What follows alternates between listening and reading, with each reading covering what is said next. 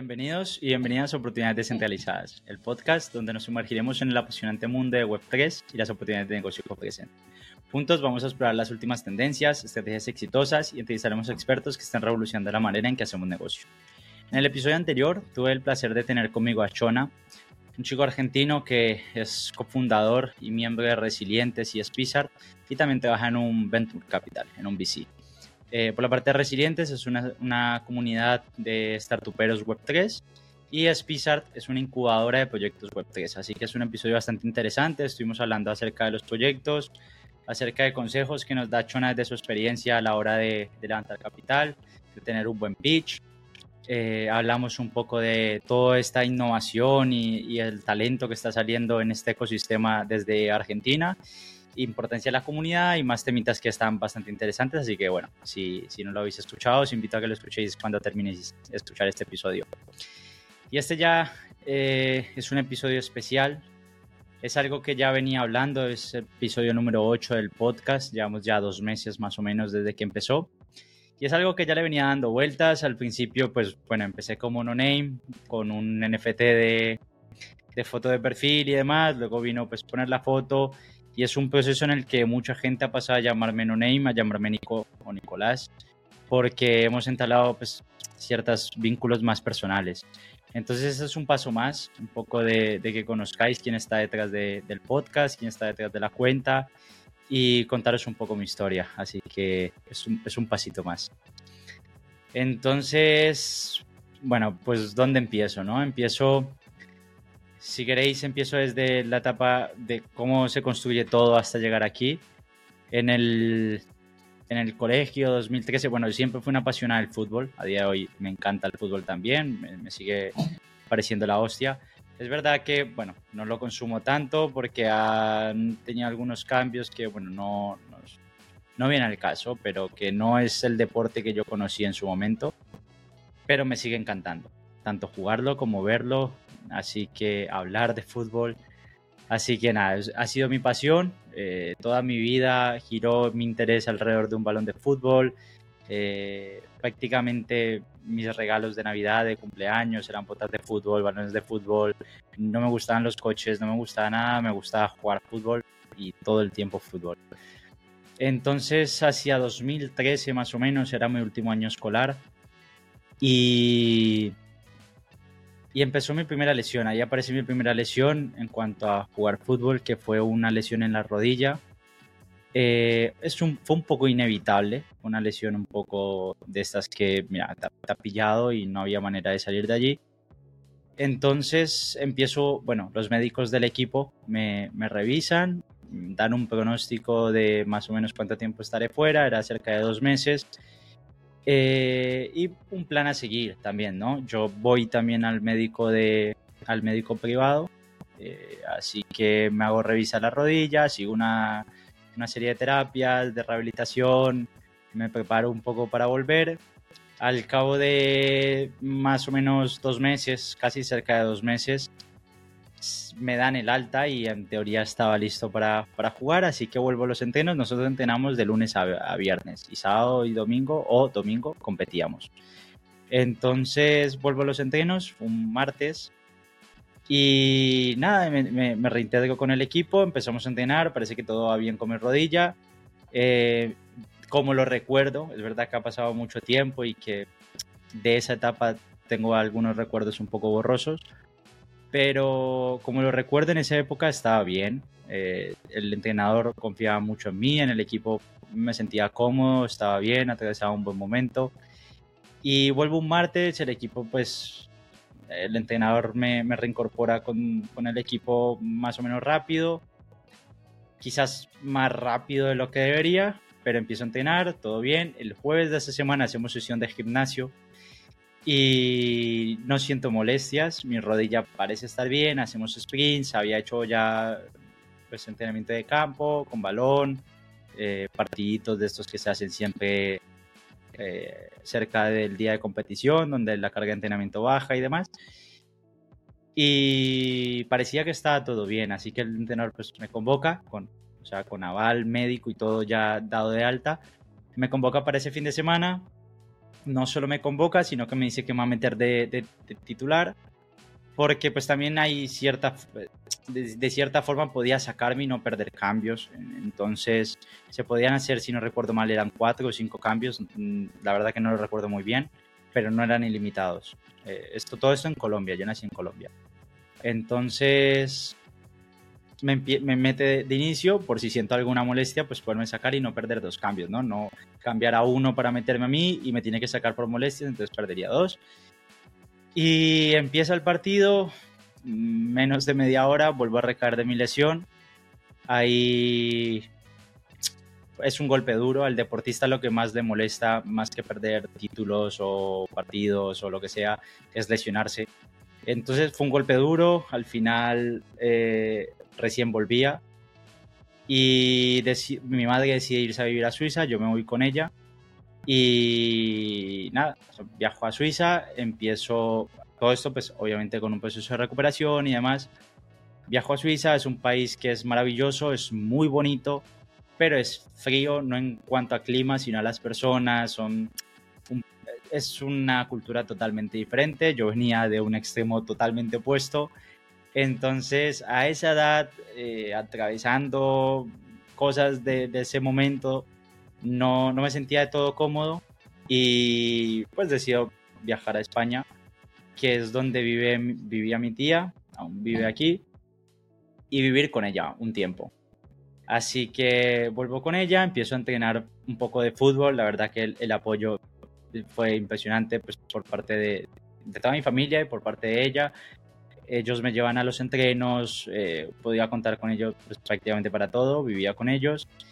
Y empecé a entrenar fútbol, pero eh, eh, fui muy desastre con el colegio. A mí no me gustaba para nada el colegio, sentía que lo que se, lo que se estaba estudiando ahí no era algo realmente que yo fuera a utilizar las contestaciones que yo tenía por parte de los profesores cuando yo preguntaba, bueno, ¿y esto para qué lo voy a utilizar? Me decía, pues preocúpate por el momento por aprobar física, para eso lo necesitas.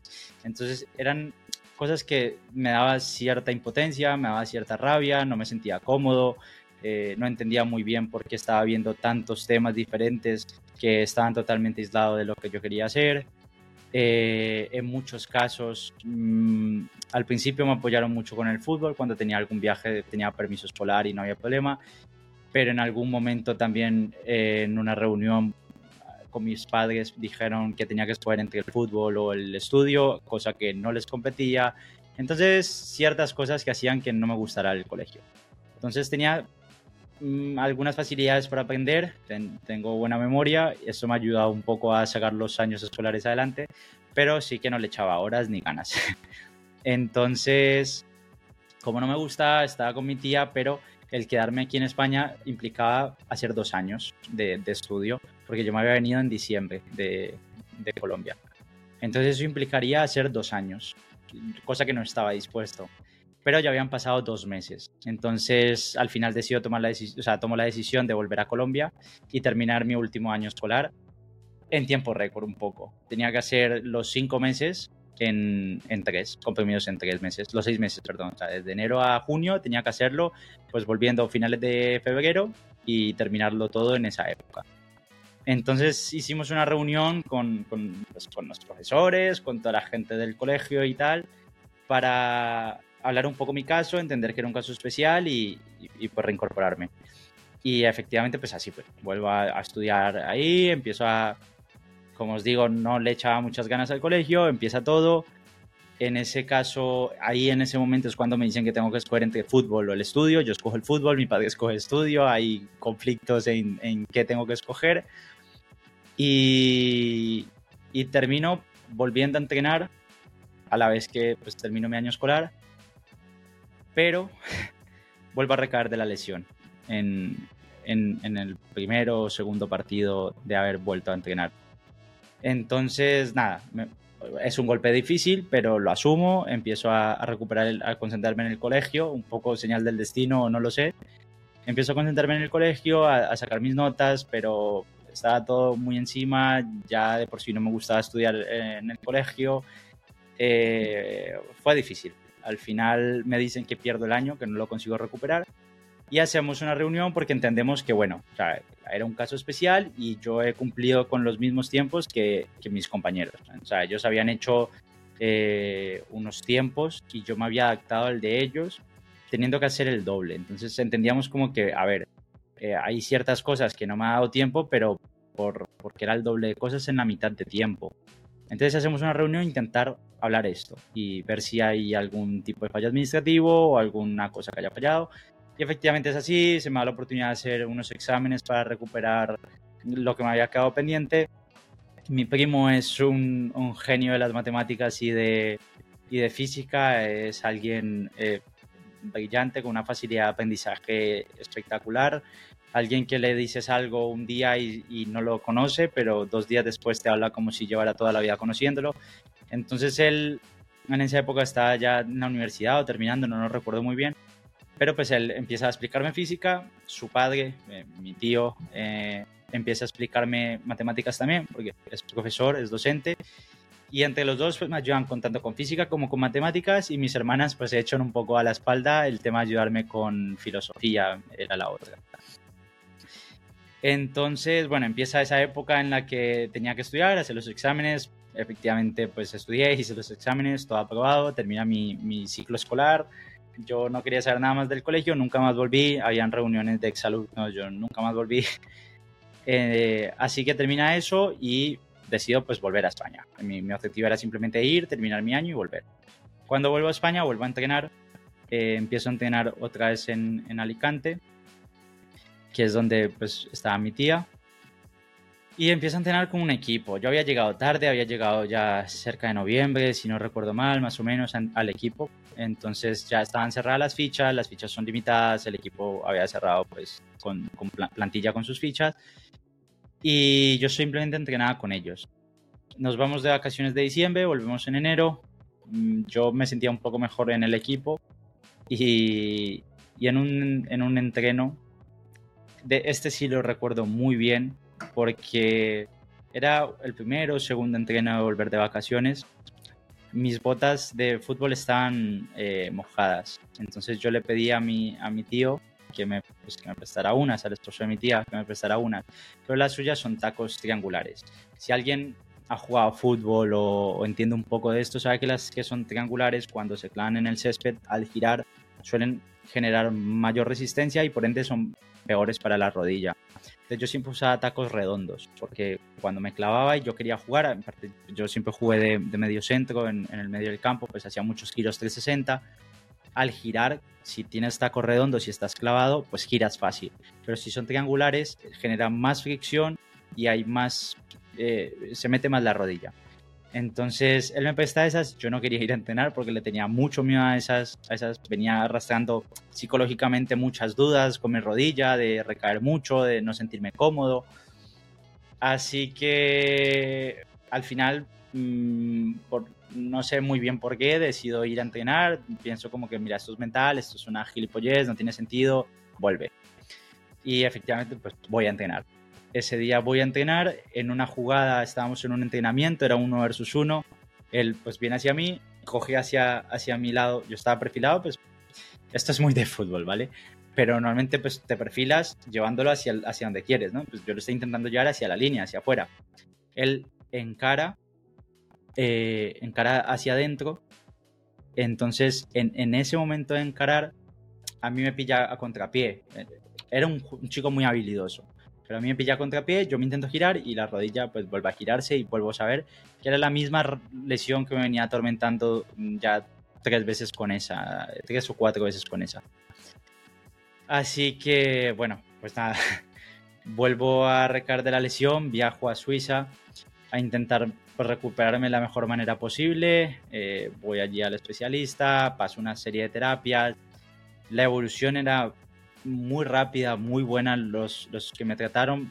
La verdad que yo por lo menos la percepción que tuve era que eran muy buenos. Me recupero y, y decido volver, ¿no? Volver a, España, volver a Alicante y volver a empezar. Entonces, como os dije, yo soy, siempre he sido muy apasionado del fútbol, también del emprendimiento. Desde pequeño siempre pues, hacía mis ahorros, compraba pues brownies, Coca-Colas, patatas y las vendía en el colegio para intentar hacer algo de dinero, siempre intentaba tener algo por el estilo, hacía páginas web en, en esa época era gymdo.com o wix.com, cosas de este estilo, siempre tenía algo que quería hacer como, como emprender y el fútbol. Entonces en esa época que no tenía muy claro qué estudiar, estaba atravesando pues un momento igual mental con todas las lesiones que, estaba un poco confundido y decido optar por pues, oye, voy a hacerme entrenador de fútbol, ¿no? Entonces empiezo a hacer los cursos de entrenador, allí conozco un, un entrenador que me conectó con otro y me llevó a ese equipo y empecé a entrenar con otro equipo. Así que en ese proceso empiezo, vuelvo a entrenar. Me sentía muy bien eh, con el equipo, con el entrenador. Estaba recuperando mucho la, la, la ilusión de jugar fútbol. A mí me, me, apasionaba. Pero había un problema, es que yo era menor de edad y para hacerte ficha en, en España tienes que hacer un montón de trámites. Siendo menor de edad eso es complicado porque tienes que demostrar que en esa época eran las demandas esas que había tenido la, el Barcelona con FIFA por fichaje de futbolistas menores de edad un poco turbios o algo por el estilo. Entonces te obligaban a decir como que tú no venías a jugar expresamente fútbol, que tú habías venido al país por otro motivo, era papeleo y algo tedioso pero estaba pronto a cumplir 18, me faltaban eh, nada, eh, uno o dos meses. Entonces empiezo a entrenar con el equipo normal, me, dicen pues que me van a hacer la ficha, que cumpla los 18, el día que cumpla los 18 voy yo a los papeles y todo arreglado. Y efectivamente es así, entrego los papeles, la ficha pues evidentemente tarda un poco en llegar para poder jugar. Y la semana, el viernes, no, el jueves, antes de, de que mi ficha llegó un viernes, o sea, el permiso para poder jugar llegó un viernes. El jueves antes, en un entrenamiento, yo le voy a quitar el balón a un compañero y piso delante del balón. Y él golpea el balón para dar el pase, yo intentaba pues anticiparlo, él golpea para dar el pase y el balón, pues si, si este es mi tobillo, el balón está aquí, él golpea y hace que pues se me doble el tobillo, ¿no? Básicamente, para que os hagáis una idea, los que no estáis viendo en video, pues él golpea el balón, el balón empuja mi tobillo hace que se doble y pues tengo un esguince de tobillo.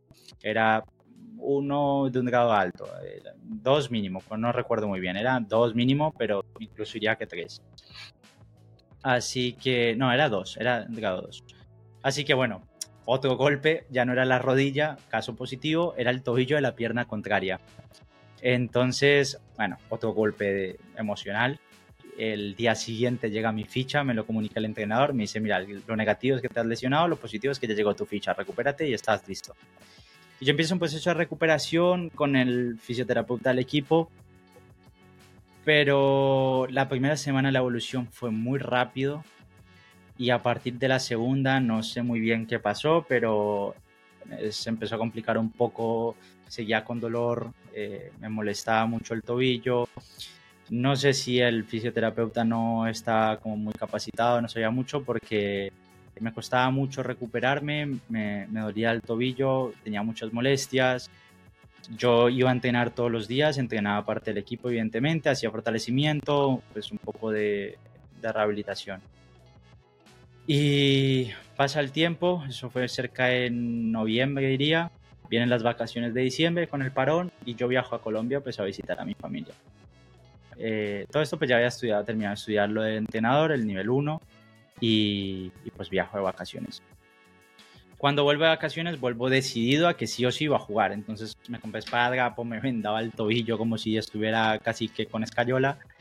Y efectivamente vuelvo a jugar. Ese, ese año fue un muy buen año deportivamente hablando, porque el equipo era espectacular, el nivel del equipo era espectacular. Eh, perdimos un partido solo en todo el año. Sí, perdimos un partido, diría. Solo un partido, no, invictos, de hecho. Ahora no lo recuerdo. Bueno, fue un partido o ninguno. Yo no perdí ninguno. El equipo, pues porque si perdió fue antes. Yo no, perdí ninguno. Pero me diría recordar que sí que perdimos uno como equipo en, en ese año. El caso es que ganamos la liga, quedamos campeones, pero eh, termina el año, es mi último año juvenil y era o pasar a jugar ya fútbol amateur y, y sin límite de edad y con un equipo que te fiche, o buscarte la vida en otro lado. Entonces, Eh, pues el mismo equipo amateur de, de ese club, empiezo a entrenar con ellos y vuelve la lesión de tobillo. Vuelvo a tener una lesión de tobillo en un partido amistoso. Un chico del equipo rival se tira en plancha, en segada, con, pues, con los dos pies. Y yo no consigo, yo lo vi, no consigo saltarlo. Y pues nada, conecta con mi tobillo, me lo gira y me hace otro esguince en el mismo tobillo pasa el tiempo con el club, estoy muy agradecido. tengo unos recuerdos espectaculares en ese club, de los mejores diría. Pero sí que es cierto que ese año, eh, a mí, no sé si fue por nivel, que puede ser, pero lo que me dice a mí el, director deportivo y el, entrenador del club es que, que no me pueden esperar por la lesión. Entonces que tienen que cerrar fichas y que van a probar otros chicos que encajen en mi posición porque no pueden esperar, porque la liga empieza, empieza ya. Así que bueno, pues me quedo sin equipo, decido irme para Colombia, eh, contratando unos entrenamientos personalizados con un preparador físico, era el preparador físico de un club de primera edición de allí. Y éramos pues entrenamientos personalizados con un futbolista profesional y, y, con el preparador físico este que pues que era de primera. Eh, yo esa época me siento espectacular. Eh, el entrenamiento era espectacular también, eran todos los días, pero una intensidad que yo nunca jamás había probado. Eh, no sé, en esa época no, no sabía que era capaz de, de, entrenar a ese ritmo. Nunca lo había hecho y me sentía impresionante, impresionante. Ahí se me presenta la oportunidad de ir a otra ciudad de Colombia a jugar fútbol. Voy, eh, eh, alcancé a entrenar con el equipo profesional de ellos. En, Colombia se divide diferente. En Colombia hay una categoría también que se llama Sub-20, que es como de 18 a 20 años, y luego pues está el profesional.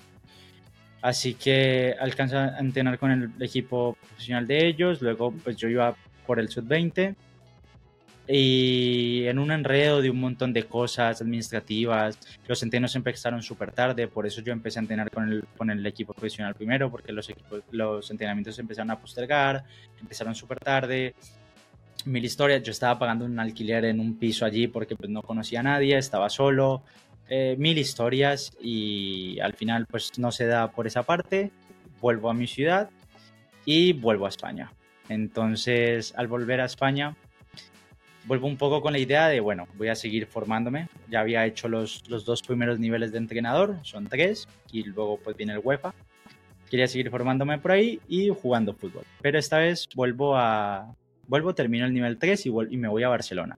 En Barcelona, pues nada, estaba solo, no, no conocía a nadie allí, alquilé un piso, un piso bastante cutre, una habitación, perdón, de un piso bastante cutre, eh, feo, pequeño, viejo, no tenía internet, no tenía televisión, supuestamente compartía piso con el propietario, pero nunca lo vi. Eh, bastante, hostia, no sé, llegué ahí porque era muy difícil encontrar un piso en Barcelona. En, en, Barcelona hay demasiada demanda y poca oferta, lo que ocasiona que para encontrar un piso, una habitación o un piso tengas que hacer entrevistas, eh, los precios son locura. Entonces, un poco, bueno, cogí el piso porque no tenía otra opción. Yo llegué a Barcelona quedándome en un Airbnb sin saber dónde iba a dormir y empezaba a estudiar al día siguiente. Entonces, iba a estudiar un, ciclo formativo de deporte. Eh, veíamos fútbol, básquet, volei, eh, esquí, deportes de agua, mil deportes. Eh, pero bueno, la primera clase la termino, voy a buscar un, piso por la tarde después de salir de clase, no consigo nada. La última opción que encuentro es el piso, la habitación está cutre de, un piso viejo y, feo. Y la mañana siguiente, pues me levanto algo más temprano, me llevo mis mochilas del Airbnb y las dejo en, en la habitación y me voy a estudiar. Tenía clase de natación y atletismo, o sea que me quedaba súper cerca de, de donde está la nueva la habitación. Entonces me cambio allí, empiezo a vivir allí un tiempo, pero pues ya os digo, no conocía a nadie en Barcelona, no tenía internet, no tenía, no tenía televisión, los datos del móvil no eran ilimitados, entonces pues no podía quedarme viendo YouTube todo el día. eh, me iba un poco a KFC o McDonald's, un centro comercial, para pillar eh, wifi, pues verme, no sé, vídeos en YouTube o cosas por el estilo, eh, en lo que salía de, entrenar. Pero conciencialmente con, pues conozco dos personas, dos chicos que jugaban fútbol. Uno, de hecho, a día de hoy se dedica a eso, es selección dominicana de fútbol y, pues juega en Sudamérica a nivel profesional. Y el otro pues juega como hobby, no sé si le estén pagando aún, eh, pero pues es, bueno, eh, se le da bastante bien, juega y pues tiene su trabajo. Yo les conozco a ellos, compaginamos muy bien, eh, ellos tenían 18 años para la época, más o menos, yo tendría 20 y, ese mismo día ellos me ofrecen ser entrenador de fútbol con ellos en un equipo. Así que pues era una maravilla. Eran compañeros de clase que encima podíamos ser entrenadores los tres. Empezamos, el equipo era mm, bastante flojo, pero era una aventura más en el camino. Así que empezamos a entrenar. Bueno, con todo esto siempre hubo algún tipo de emprendimiento por mi parte, online, con e-commerce o alguna cosa del estilo. Pero para que veáis un poco hasta donde yo seguía con el fútbol y, cuando llega la interrupción, ¿no? Entonces empiezo a entrenar con ellos, al equipo, eh, me llama el, propietario de una de las habitaciones de un piso que yo había visto antes, que ya habían reservado, y me dice que se le ha liberado, que tiene posibilidades de, de alquilármelo yo voy a ver el piso, era un piso mucho más nuevo, bonito, con internet, con televisión. Mis compañeros de piso, los dos les gustaba el fútbol, uno era árbitro, el otro era periodista de viajes, pero pues nos llevamos muy bien. Así que parecía ser ideal, ellos también conectaron muy bien conmigo, decidimos que, bien para todos, porque recordar que teníamos que pasar entrevistas para conseguir una habitación. Y finalmente pues llegó, me, me dan la habitación a mí, yo la cojo la habitación, me cambio, un 8 de octubre, si no, mal, si no recuerdo mal la fecha, que habían manifestaciones por la independencia en Barcelona, no habían taxis, no había transporte, así que me tocaba un poco echarme todas las mochilas en la espalda, caminar, llevarlas al otro piso y, todo esto en un día de partido. Tenía partido con, con el equipo donde era entrenador. Mm, en esa época, pues oye, tío, me daba corte pedir no ir al partido porque estaba recién empezando, mm, lo sentía como una falta de respeto, de disciplina, de responsabilidad. Así que salgo un poco con las mochilas que puedo cargar, me voy corriendo de un piso a otro, dejo las cosas en literalmente en la puerta, voy al partido y por la noche pues uno de los entrenadores de mis compañeros me, acompañó a, a llevar el resto de, de, mochilas.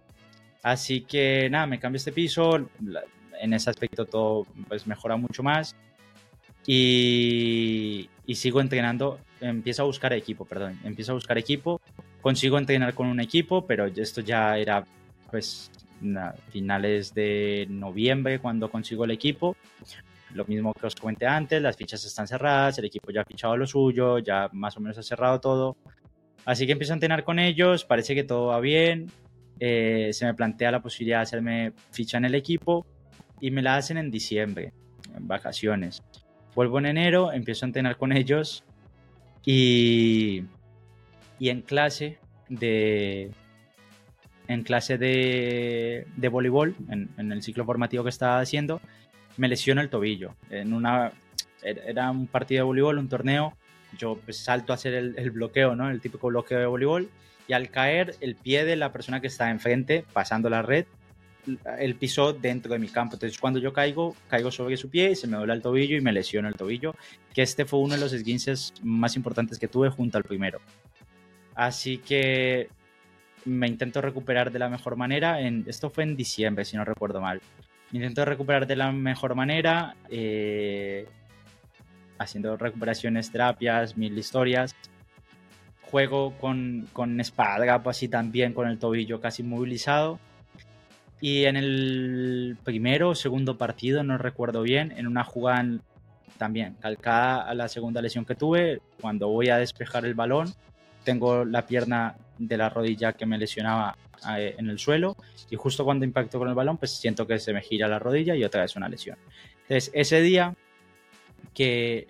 No, perdón, fue al revés las lesiones. Primero me lesionó la rodilla en este partido que os comento empiezo a recuperarme la rodilla, no era una, no era una lesión muy fuerte, fue una lesión leve, fue un simple esguince pequeño en, en el ligamento colateral de la rodilla.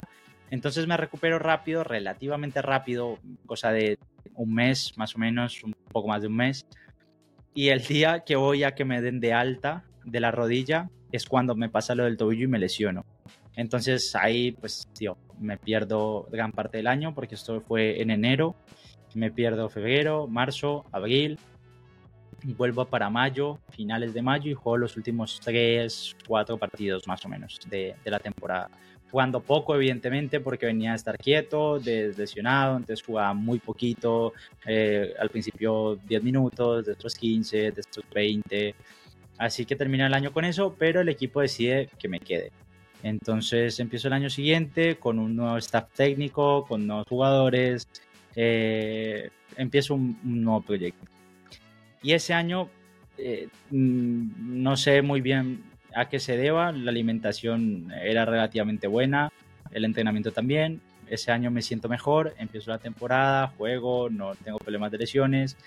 Termina, termina esa temporada que fue bastante bien a nivel deportivo.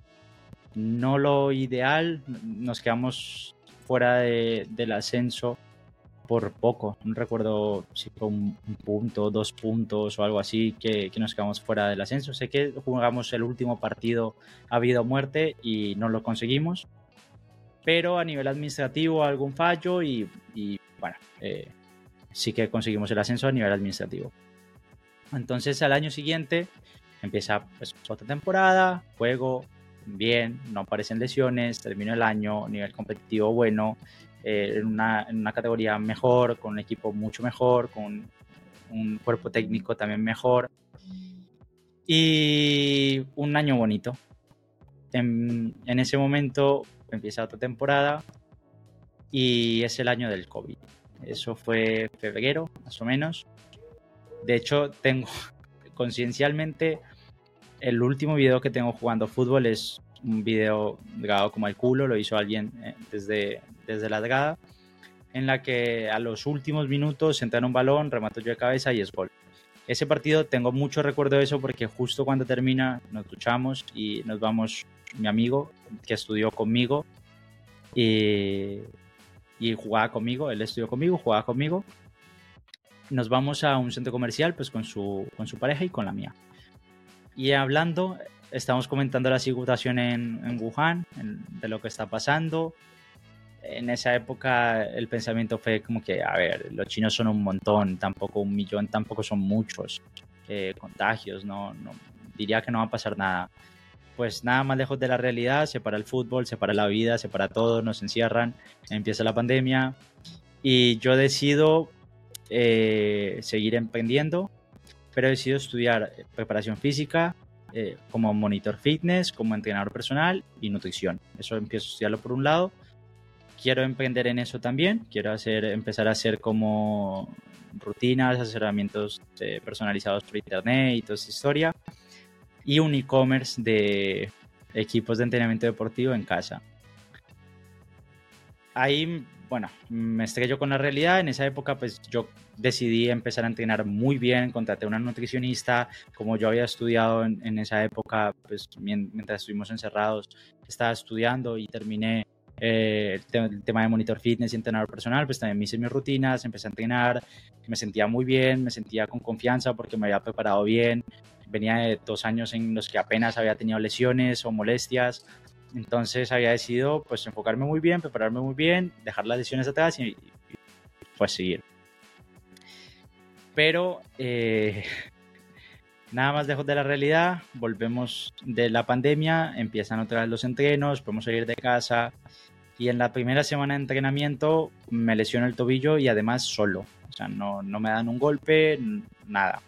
Yo, alguien se tira en segada, en plancha, yo le salto y al caer piso y, me lesiono. Ese fue el golpe más duro, porque fue solo. O sea, yo me venía preparando muy bien, había ya eh, superado muchas lesiones en todo este tiempo y yo sentía que ya habían quedado atrás de cierta forma. Entonces ese fue el golpe más duro porque venía de comer muy bien con nutricionista, venía de entrenar muy bien, de físicamente estar a un nivel, o sea, los test físicos que hacíamos en pretemporada los superaba, pero sintiéndome muy bien en cuanto a resistencia, físico.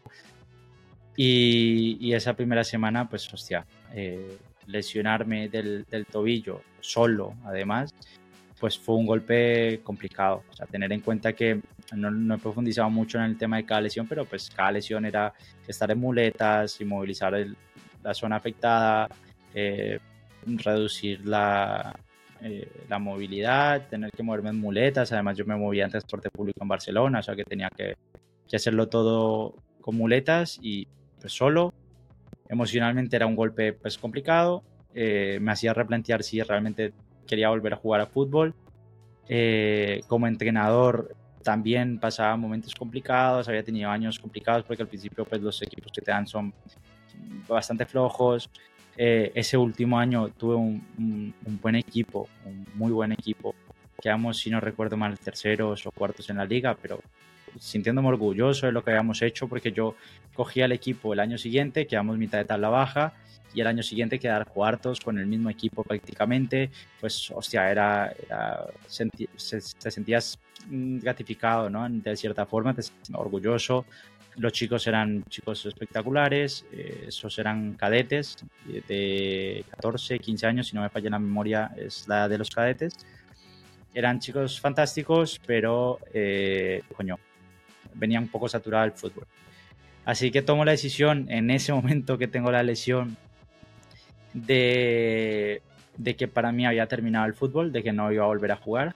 Hablo con el entrenador, él me convence a que me recupere y, hago un último intento.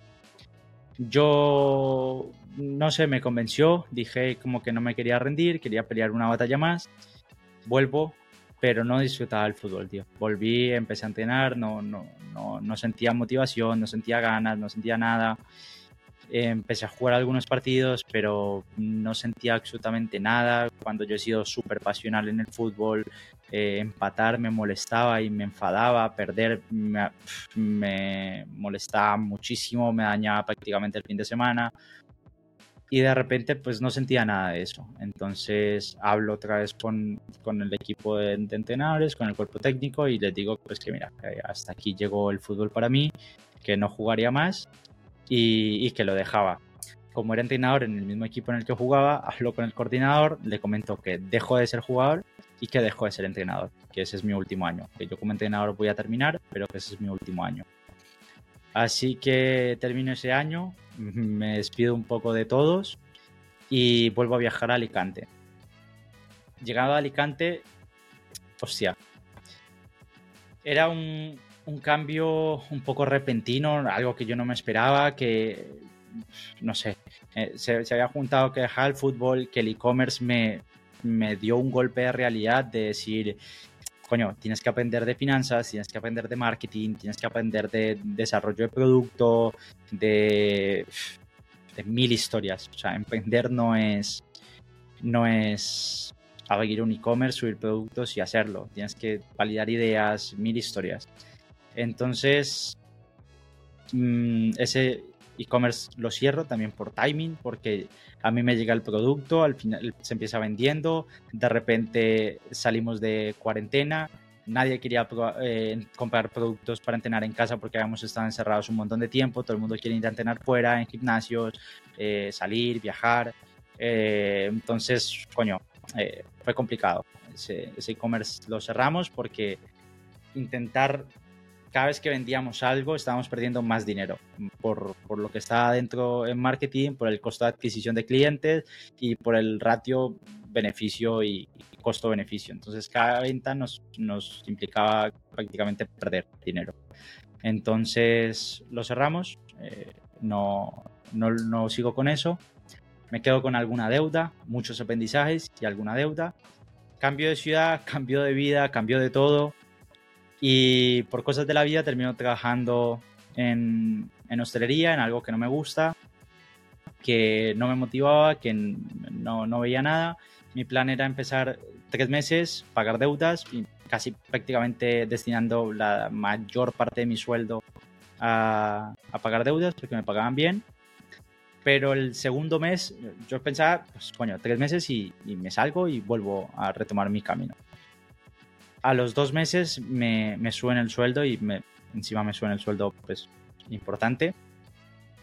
Y decido postergar un poco la decisión de irme. Digo, coño, me están pagando bastante más de lo que empecé ganando. Vamos a alargarlo un poco más y empiezo a de no tener, o sea, de tener la deuda a coño, vamos a invertir y tener pues unas inversiones y, activos y demás. Entonces las postergo, eso llega febrero. Decido, había conocido ya blockchain y todo esto por, por un amigo, por PBU, por CryptoMinds, por Axie Infinity, por todos estos, estos juegos. Así que conozco blockchain y conozco los juegos. Los juegos eh, me dieron dinero, pero era muy nuevo en esto, entonces subió mucho, no vendí, bajó, vendí pero con ganancias mínimas, otras cosas las perdí completamente.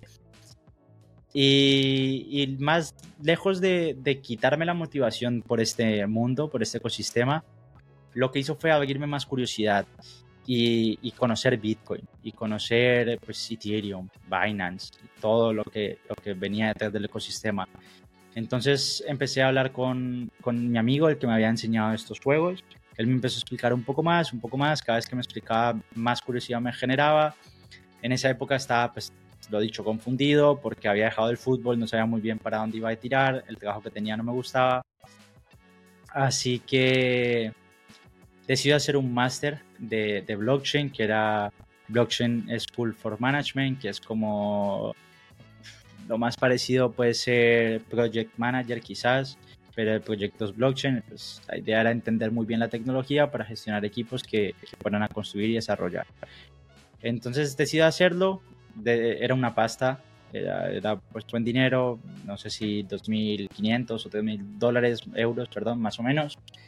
Entonces decidí hacerlo y voy pues, con, con mi jefe a decirle que, que, renuncio, que voy a estudiar y bueno, me pregunta por qué, le digo que voy a estudiar, me dice que cambiemos el horario, que hagamos media jornada, cosa que es muy rara en hostelería, pero que hagamos media jornada, que seis horas de trabajo, media jornada de seis horas, y, y que así tengo tiempo para compaginarlo con los estudios. Entonces em, empecé a trabajar desde muy temprano, seis horas, y pues la tarde me quedaba para, pues para mí, para estudiar y para todo.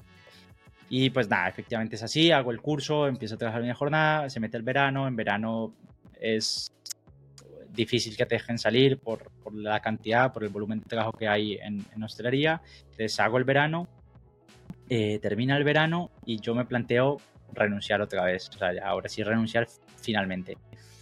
Pero es verdad que en invierno se hace poco y con mi horario iba a ser bastante menos, porque el flujo de trabajo fuerte suele ir por la noche, por la tarde-noche.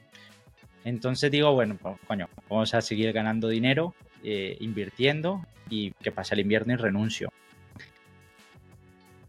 Es postergar decisiones, porque realmente te, empiezas a poner un poco de excusas por no renunciar, por no aventarte, pero en, esa, en ese tiempo empieza eh, la curiosidad de decir, o sea, tengo que cambiar hábitos, tengo que cambiar el foco, tengo que salir de aquí, no me siento como con el entorno, no me siento como con lo que hago, quiero ir más allá.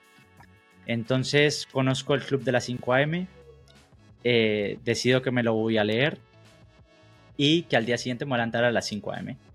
Así que así fue, ahí hice un calendario enorme lo pegué en la nevera, ponía pues todos los días del 1 al 66, que es lo que plantea esta lectura, y, cada día pues me levantaba y, ponía un tic de hecho, de realizado. Empecé con esta lectura en los 66, hice 12, 15 días más, fueron cerca de 77 más o menos, diría yo, 11 días más. 7, 77 días más o menos de levantarme a las 5M, fueron 28 lecturas, fue haberme puesto a hacer muchas formaciones de marketing, de finanzas, de emprender, de mil historias, fueron cerca de, no sé si 12, 13 formaciones un poco más estructuradas. Me apunté a Platzi, que es una startup de, de enseñanza en latinoamericana. Eh, tengo, no sé si 30 cursos más o menos hechos ahí entre blockchain, finanzas, eh, marketing, mil historias. Entonces fue una época que, coño, sí que me marcó, sí que me, cambió mucho. Levantarme a las 5 m para mí fue un cambio rotundo de hábitos. Yo me acostaba súper tarde, me levantaba tarde. Fue, un cambio abismal, abismal en todo, en foco, en hábitos, en disciplina. Cada día me levantaba a ir a trabajar en algo que no me gustaba, entonces eso forjó también mi disciplina empecé a leer mm, de todo lo que te puedas eh, imaginar, desde la 5AM, el monje que vendió, el monje que vendió su Ferrari, hasta eh, principios, eh, dinero, persuasión, marketing, finanzas, bueno, de todo. Entonces, más las formaciones. Entonces, eso, eso, fue un cambio bastante radical, porque ya había terminado la formación de blockchain y ahora me, me había empezado a formar en marketing, en, en finanzas, en un montón de cosas. Entonces, también me hacía sentir como, coño, o sea, lo que la persona que empezó, con las dudas que empezó este camino, no es ni de lejos en la que estoy ahora. Entonces, es verdad que no me sentía cómodo en la situación en la que estaba, pero mirando hacia atrás en perspectiva decía, pues he, caminado bastante, he, adelantado, he caminado bastante y he recorrido un buen camino. Entonces, postergo la decisión, cuando menos me lo, planto, eh, me lo planteo entre todo esto de estudiar y mil historias, ya estamos en, Semana Santa, así que renunciar parecía inviable hasta no terminar el verano y decido, bueno, vamos a hacer el último verano y me voy. Pero hasta aquí ya está muy metido en Web3. Aquí ya está muy, muy metido porque yo empecé con, con lo que os digo, con PBU, con CryptoMinds, con toda esta historia. Pero eh, fue cuando conocí a Vips la colección NFT de la red de Solana, cuando yo empecé a acercarme un poco más de verdad. Entonces yo los conozco a ellos por, eh, realmente por un episodio en el podcast de los chicos de la madriguera. Eh, estaba cerca del minteo, yo minteo la colección, conecto muy bien con, con uno de los cofundadores, con Enrique, con Notas. Después conecto pues con Emi, después conecto con Adri, pero principalmente con el fundador que conecté muy bien fue con Notas y a partir de ahí decido eh, empezar mi marca personal con el objetivo de todo esto porque había visto que conseguir trabajo en, en, Web3 era un poco venir del, del, mundo tradicional, hacer una formación de blockchain y dar ese pequeño giro. Entonces, como, como yo no lo iba a hacer, eh, lo que vi fue, voy a hacer una marca personal en base a todo lo que he aprendido en el recorrido, de intentarlo, de estudiarlo, de rodearme de gente que lo ha hecho, voy a publicarlo, voy a, soltar y vomitar todo el conocimiento que pueda tener y con la esperanza de que a alguien le resultara interesante lo que estaba diciendo, no solo como audiencia, comunidad, sino también como alguien pues, que coño, te pueda contratar o te pueda ofrecer algún tipo de trabajo, que salga una colaboración o este era el objetivo. Entonces empiezo, decido empezar mi, mi marca personal y empiezo a publicar contenido. A la vez que empiezo a colaborar con, con Enrique haciendo pues, charlas, space, mil historias. Ahí conozco después a Javi de Cocobay, a Albert de, de Cocobay, a todas las personas que están en el ecosistema, empiezo a interactuar mucho más con ellos. Esto lo comenté en el podcast que tuve con Enrique, con notas de que yo no soy asocial, pero sí que es verdad que de primeras no, no soy tan social como de ir a hablarle a alguien. Poco a poco más, ¿eh? Entonces al principio no interactuaba con nadie, con, posteaba mi contenido y no interactuaba con nadie más. Después empecé a interactuar con más gente, a conocer más gente, cada vez conocía gente que estaba desarrollando y construyendo cosas más interesantes, aprendía más de ellos, me motivaba mucho más este ecosistema. Así que lo tenía claro, era terminar el verano y renunciar. Eh, no sabía cómo, pero iba a conseguir renunciar y dedicarme a esto porque era lo que quería hacer. En el camino aparece gente, pues que poco te puedo decir de ellos, ¿no? De gente como Rocío de Token City, de la cual tuve conversaciones con ella las que aprendes un montón. Es como si alguien te cogiera y te metiera un máster en, en, una charla. Aparte de que es una persona maravillosa, eh, personalmente ella como persona es maravillosa, los conocimientos que tiene es impresionante. Empiezo a conocer un montón de cómo se mueven las cosas de gente que, pues, que tiene la experiencia. Después empiezo a conocer cada vez más gente de este estilo. Eh, empiezo el podcast porque siempre fue un... Esto siempre fue algo que, que, me lo planteé y que quería hacerlo. Porque el podcast te conecta y te acerca a gente eh, muy top y te da la oportunidad de tener charlas con ellos, de aprender, de hacer las dudas que tú tienes, pues transmitírselas y, aprender de ellos, tener esa cercanía, conectar. El podcast para mí eh, era algo que siempre había querido hacer. Decidí empezarlo y ponerme en contacto con Miguel por si acaso, con Miguel Caballero, por si acaso él quiere venir al podcast. Él acepta para, para ir al primer episodio. La charla con él también fue de aprender mucho, de cambiar la perspectiva, de darme cuenta de que realmente en el ecosistema era algo que yo pensaba, pero que esto, todas estas cosas lo validaban aún más, de que al final conocer a la gente es más importante que las inversiones, más importante de entrar en una colección NFT y hacerte un por dos, un por tres o sacarte un 50% de rendimiento, es las conexiones que puedes generar, porque las conexiones te dan la oportunidad de un nuevo trabajo, de un nuevo emprendimiento, de tantas cosas que te pueden dar un retorno en la inversión mucho más alto, porque la inversión es cero, la inversión es tiempo. Entonces esto me hace ver de que, coño, lo más productivo y beneficioso que he sacado no son las inversiones que tengo con el fin de esperar el, el bull market que viene, sino la gente que he conocido por el camino y lo que he llegado a aprender. Y yo a día de hoy miro a, al Nicolás que se dedica a jugar fútbol y coño, no, era una mala versión. No me siento avergonzado ni mucho menos, me siento orgulloso de cómo afrontaba las complicaciones, las dificultades, de, de cómo jugaba, de cómo hacía las cosas pero a nivel de conocimiento no tiene nada que ver, de hábitos tampoco, y de disciplina pues más o menos, pero tampoco. Entonces es una evolución de conectar con gente que, que, potencie y que saque la mejor versión que puedes dar. Como os dije en el entrenamiento que tuve con el preparador físico, que era un preparador físico de primera división, con los conocimientos de primera división, ahí fue la primera vez que me di cuenta de que, coño, el rendimiento, el entrenamiento que puedo dar, hacer es mucho mayor al que vengo haciendo porque me encontré con uno de primera que me mostró que era posible hacer un entrenamiento a ese nivel de, intensidad.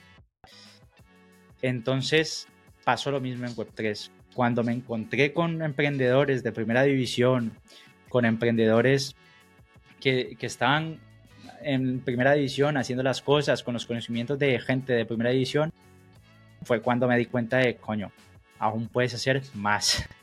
Entonces, eso te abre los ojos. Las conexiones que tienes en Web3 y lo bonito que tienes, que es una, industria que está empezando, que es muy fácil acercarte a la gente porque somos pocos y la gente tiene, está súper predispuesta a hablar, a tener una charla contigo, a contarte cosas. El amor con el que te lo explican, nadie, nadie de los emprendedores buenos de verdad, de la gente que esté construyendo, de la gente que yo he conocido, nadie nunca ha juzgado un, punto o un conocimiento o un error que haya tenido en una conversación con ellos. Absolutamente nadie, todo lo contrario. Te lo explican con un amor, te, te encaminan un poco por, por, o sea, esa es tu perspectiva, pero fíjate que bajo mi experiencia y con esto recorrido, mi perspectiva es esta, te la explican, te dan consejos. Yo de levantamiento de capital, de startups, pues, coño, mm, tenía alguna idea muy básica, pero después de hablar con gente que ha levantado, pues en algunos casos millones, en otros casos cientos de miles, mm, la perspectiva es diferente y el conocimiento también es diferente. Entonces es una evolución radical cuando conectas con esta gente. Eh, fue el momento también de decir, encontré lo, lo que quería hacer todo este tiempo, lo dicho, o sea, lo que os he contado, pero han habido más emprendimientos, han habido uh, más cosas, pero sería un podcast de, cuatro horas contando aquí todo lo que ha pasado en el camino. Pero en este punto, cuando me tomé en serio hacer una marca personal, cuando quise invertir tiempo, yo llegaba del trabajo y le echaba pues nada, cuatro o cinco horas a generar contenido, a estudiar, a aprender, a conocer gente, a conectar con gente ahí dije, este, o sea, este sí que es el último. Y surge alguna propuesta en el camino que fue un poco un salto de fe, pero termina el verano, llega septiembre, bueno, era la segunda semana de agosto y yo decido renunciar. Yo comunico que voy a renunciar a mitad de mes de, septiembre. Con un poco de salto de fe, lo que os digo, porque tenía una propuesta, mm, así que decido renunciar. Eh, en el camino hago un podcast con, con Manu, que esto pues lo han publicado ya en Kabila y, pues realmente la historia es así. Yo conocía a Kabila, conocía a Manu, pero desde fuera. siempre y en mi perfil en X podéis encontrar muchos posts en los que yo hablo proyectos hispanos top, Vips, Kabila y Coco Bay. Siempre eran los tres que a mí me gustaban. Pero ya os digo, desde fuera. Más que nada porque algo que aprendí es tener foco y tener foco implica concentrarte y de verdad concentrarte y enfocarte en lo que estás haciendo. Entonces está tan ocupado aprendiendo lo que, lo que yo quería aprender y a nivel mental el trabajo, trabajar en algo que no te gusta es muy desgastante. Entonces no, no le di la oportunidad de conocer Edera. Ni siquiera de echarle un vistazo, ni siquiera nada. No le di la oportunidad de conocer Edera y fue mi freno para no, para no ir más allá con Kabila, de conocer más pero sabía que el proyecto era bueno. Lo había escuchado, había tenido conversaciones también con Javi, sabía más o menos de qué iba el asunto. Y, como me gustaba mucho, paradójicamente en el capítulo 2 del podcast con Javi, si lo escucháis, estamos hablando de, del valor intangible de trabajar gratis con, con las personas y de colaborar, en el que yo le digo como que, mira, yo puedo hacer muchos favores, te puedo hacer muchos favores, y tú en el camino me puedes ayudar eh, encontrando eh, invitados para el podcast. Esto es intangible, pero tiene mucho valor. Y entonces, evidentemente yo nunca le, o sea, hemos hablado con Javi mil historias, pero pues nunca es como que, oye, me haces este favor, sí, pero te he invitado. No, nada, o sea, simplemente me cae muy bien, confío en que tiene mucho potencial, en que Cocoboy puede conseguir lo que se plantea y que es un buen proyecto. Y, y nada, hemos hablado mucho. Entonces, en ese episodio doy el ejemplo de, coño, de repente tú me puedes ayudar a traer invitados y estos invitados pueden ayudar a que el podcast monetice en un futuro. Ahí hay un retorno de inversión que no es, que no es tangible.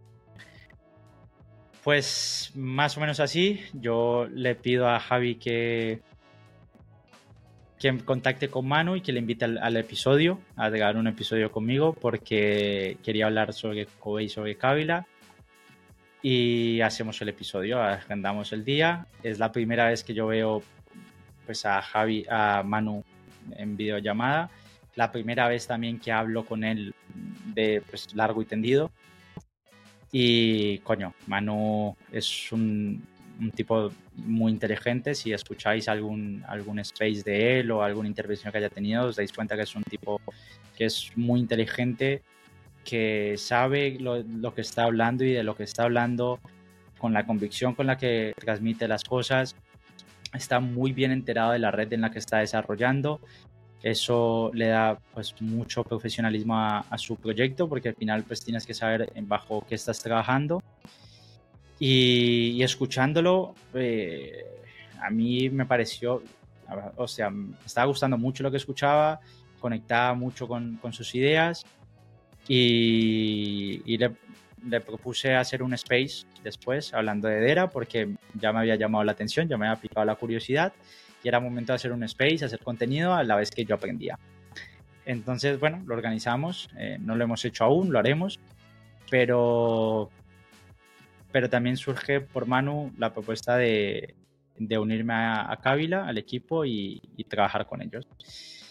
O sea, en medio de un salto de fe, eh, parece que esto es timing de guion, pero en medio de un salto de fe surge la propuesta también. La, pues, la otra propuesta estaba, pero esta es más puntual. Eh, hablo con, con, con Manu, él me explica pues, más o menos de qué va todo y, y yo acepto porque, o sea, coño, me, me apasiona mucho Web3 y lo que hago, entonces acepto sin dudarlo. Hablo para renunciar antes, por si puedo salir antes. Me, me dicen que sí, que sin problema. Así que empezamos eh, desde principios de septiembre con, con Manu y con el equipo de Kabila. Y, y, es un poco así. Es un poco así como llegó a día de hoy. Kabila es un proyecto que, coño, ya desde afuera me gustaba, ya desde afuera hablaba de él. ya desde fuera la gente que esté como holder puede dar muy buenos eh, reseñas, eh, muy buenos puntos de vista de lo que es Kabila como proyecto. La gente que haya trabajado con Kabila y lanzado con Kabila también podrá corroborar la información. Pero una vez estás dentro, o sea, es, llega a ser impactante. La cantidad de talento que hay es impresionante. O sea, no, no os imagináis lo, lo bueno, perdón, lo bueno que, que, llega a ser el equipo, tanto de desarrollo como marketing, o sea, lo, lo, lo, que está haciendo Adri, lo que está haciendo Fran, lo que está haciendo Jack, la parte de, de marketing, bueno, no me quiero dejar de nadie, todos los demás, Rafael, Alex, todos los demás, José, eh, Oscar, todos. Pero no llegáis a hacer una idea de, de lo bueno que es, de lo rápido que trabajan, de lo profesionales que son de cómo está organizado todo, de cómo se tira en una misma dirección, de cómo se están trabajando las cosas, de lo, mm, lo que saben de la red, es que se la saben, mm, pero al milímetro. Cualquier pregunta que he tenido te la resuelven enseguida. Me han dado como tres masterclasses que han sido, pero para flipar, para ponerte un poco bullish, ¿no? Con, con Edera. Y, y coño, es un punto en el que dices, o lo que saco aprendizaje yo por lo menos, es que siempre que hay excusas, eh, no pasan las cosas. Y puedes seguir haciéndote excusas de por qué no pasan. Pero cuando tomas las decisiones, no os voy a decir que, que es cosa del destino y que con visualizar las cosas pasarán, porque evidentemente tienes que tomar acción, tener acción, ejecutar y, y intentarlo pero cuando toma la decisión realmente de, ir a por eso, mm, suelen pasar las cosas. Y, os lo digo por experiencia personal. Así que, coño, ahora es una etapa ilusionante en la que todo lo que he aprendido en este tiempo es momento de enfocarlo, de direccionarlo, de, de lo que yo he visto de Kabila desde dentro, de lo que se está construyendo, de lo que se está trabajando, del talento que tiene el equipo, que, que pues no está en la cámara, al final pican código y, no, no, no, tienen oportunidad de, de hablar mucho con, con, la comunidad, pero el talento que hay, lo que se está construyendo, a la calidad, que se está, la calidad y la velocidad a la que se está construyendo, la misión, la visión y los, y los valores que tiene, es, es digno de, de conocer. Y bueno, la idea es un poco eso, ¿no? Comunicarlo y que la gente conozca un poco más que si compran o no los servicios eh, es un punto aparte, cosa que también trataremos de hacer y que, pues, que, que lancen con Kabila, porque realmente pues, es la manera más sencilla y la mejor manera de lanzar en, en pero al menos que conozcan y que sepan el trabajo y la calidad de lo que se está haciendo y de lo talentoso que es el equipo de, desarrollo, eh, de, lo, de lo inteligente y lo capacitado que es Manu, Adri y todos los demás. Entonces, pues más o menos, no sé si me dejó algo, seguro que sí, porque es una historia bastante larga, hay muchos emprendimientos en el camino, muchas cosas, muchos problemas, eh, triunfos, de todo por el camino. Pero más o menos esta es, es la historia de, de, quién es Nicolás. Ya conocéis un poco más de No Name. No Name pues, lo he hecho mucho más público, he comentado todos los días, he posteado. Así que un poco es esto, un poco es esto. Espero que, que, coño, que os sirva de algo. Si atravesáis un momento similar, pues que os sirva de algo. Si tenéis algún tipo de objetivo similar, pues también que os sirva de algo. Que saquéis enseñanzas como he sacado yo en cuanto a, a la importancia de los hábitos, a la importancia de las conexiones, de conectar con gente, a la importancia de, de la convicción y la determinación a la hora de hacer las cosas, sin medias tintas, si vas por algo, vas por algo pero al 100%, sin excusas, sin delegar responsabilidades en otro, sin quejarte, sin, sin excusarte, tomando literalmente las riendas y decir, coño, si voy por algo, voy por algo y, y sin medias tintas. Entonces, esto es un poco, este es el episodio número 8, espero que os guste, perdón por la chapa, pero bueno, conocéis un poco más de mí. Así que nada, espero que os haya gustado. Agradeceros a todos los que os habéis quedado hasta, hasta, hasta aquí. Es un episodio más largo de lo que yo pensé que iba a ser. Y nada, ya os dije, escuchar el episodio de Chona, que también está bastante interesante. La semana que viene volvemos con un episodio más normal, con algún caso de éxito que, que vendré a hablar. Y, y nada, dejarme vuestro feedback. Eh, siempre, siempre me ha gustado leer vuestros comentarios, positivos, negativos, lo que sea, todo lo que sume es bienvenido. Siempre del, respeto, vuestra opinión es válida. Si no os gusta algo, comentarlo, que esto ayuda a mejorar. Y nos vemos la semana que viene. Disfrutar del fin de semana. Nos vemos el sábado que viene, 8 UTC, 10 de la mañana en España.